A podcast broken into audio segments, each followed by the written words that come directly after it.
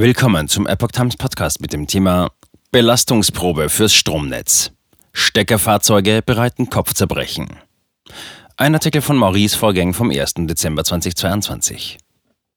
Die Regierung will einen raschen Ausbau der E-Mobilität und entsprechende Ladepunkte mitten in einer Energiekrise. 15 Millionen vollelektrische Pkw bis zum Jahr 2030 auf die Straße zu bringen, wird kaum gelingen. Deutschland bemüht sich, Elektromobilität und die Anzahl der dafür nötigen Ladepunkte auszubauen. Die Bundesregierung gab dazu Ende 2021 ein gewagtes Ziel vor, mindestens 15 Millionen vollelektrische Pkw bis 2030. So steht es auf der Seite 22 des Koalitionsvertrages. Das Frankfurter Marktforschungsunternehmen Dataforce nahm nach dieser Ankündigung eine genauere Analyse vor und sagte, das wird nichts.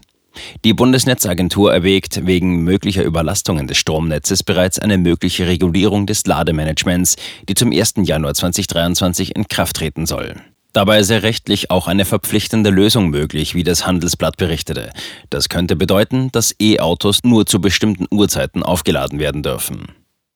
Rechnung geht nicht auf. 11 Millionen Steckerfahrzeuge erwartet.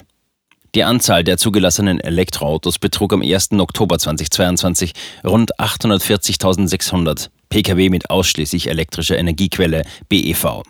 Je nach Definition werden auch Plug-in-Hybrid-Pkw als Elektroautos gezählt. Deren Bestand belief sich am 1. Oktober 2022 auf etwa 745.000. Der Marktanteil der E-Autos lag nach einem Bericht des ADAC im Oktober 2022 bei 17,1 Prozent.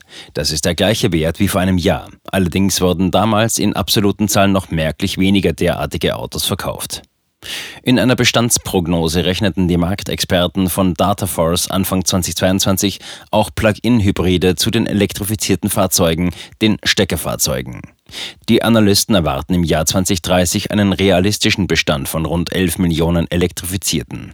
Das entspreche einem Anteil von 23 Prozent im gesamtdeutschen Pkw-Bestand, sofern dieser bei den 48,54 Millionen Pkw Stand März bliebe. Ladepunkte werden zum größten Verbraucher im Haus.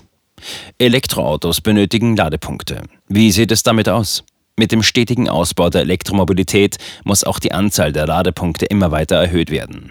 Über einen Fördertopf des Bundes haben mehr als 800.000 Haushalte einen Zuschuss für eine private Ladestation beantragt, berichtet T-Online. Vor dem Zeitalter der Elektroautos seien die größten Verbraucher im Haushalt Saunen oder Elektroherde gewesen. Ein privater Ladepunkt, auch Wallbox genannt, habe mit bis zu 22 Kilowatt jedoch eine doppelt so hohe Leistung. Aus Sicht der Bundesnetzagentur stehen die Verteilnetze durch den Hochlauf von E-Fahrzeugen vor großen Herausforderungen. Als Grund nennt die Behörde teils beträchtlich höhere Bezugsleistungen und eine deutlich höhere Gleichzeitigkeit bei der Nutzung. Erfurter Stromanbieter sieht Raum nach oben.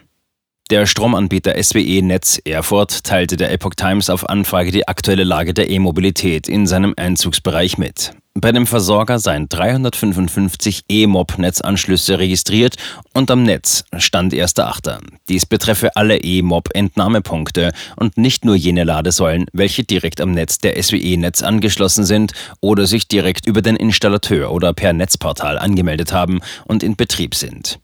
Ende 2021 waren dies 198 Stück. Die Nachfrage ist groß und steigt stetig, so die Auskunft von SWE Netz.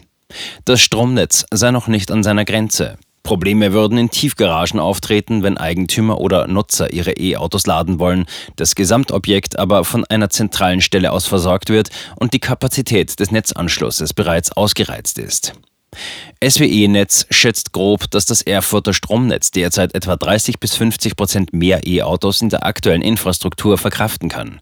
Dann wird es im lokalen Bereich sicher etwas knapp, vermutet der Stromanbieter. Wir schätzen ein, dass diese Prozentzahlen aber erst in mehreren Jahren erreicht werden. SWE-Netz rechnet, dass bis dahin weitere Entwicklungen im Netz und in der digitalen Infrastruktur stattfinden. Mittels intelligenten Steuerungen und Lastregelungen sollten damit noch sehr viel mehr Autos elektrisch auf den Straßen rollen können, teilt SWE-Netz zuversichtlich mit. Karlsruhe. Schnellladung ist ein Problem. Die baden-württembergischen Stadtwerke Karlsruhe antworteten der Epoch Times ebenfalls auf Anfrage. Bei der Netzservice-Gesellschaft der Stadtwerke als zuständigem Netzbetreiber seien aktuell 2661 Wallboxen gemeldet. Ein E-Auto, das 20.000 Kilometer oder mehr pro Jahr zurücklegt, würde laut den Stadtwerken den Strombedarf eines Drei-Personen-Haushalts in etwa verdoppeln. Das bedeutet 2500 Kilowattstunden zusätzlich. Bei 2661 Haushalten ergibt das einen zusätzlichen Jahresverbrauch von rund 6,6 Gigawattstunden in der 313.000 Einwohner großen Stadt, der Jahresertrag einer Windkraftanlage. Kritisch sehen die Stadtwerke Karlsruhe die Eignung der derzeitigen Stromnetze. Möchte jeder, dass sein Auto möglichst schnell geladen wird, ist das ein Problem.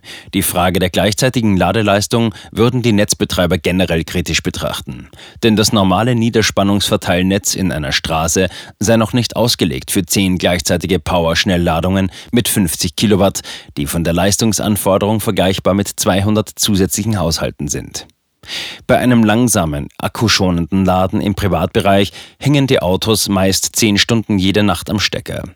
Hier würden 11 Kilowatt Ladeleistung ausreichen, erklären die Stadtwerke.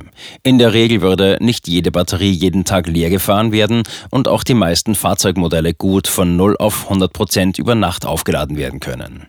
Bei den Haushalten reiche eine langsam ladende Infrastruktur. Die vorhandenen Netze seien demnach für ein langsames Laden ausgelegt. Feldversuch mit 113 Haushalten.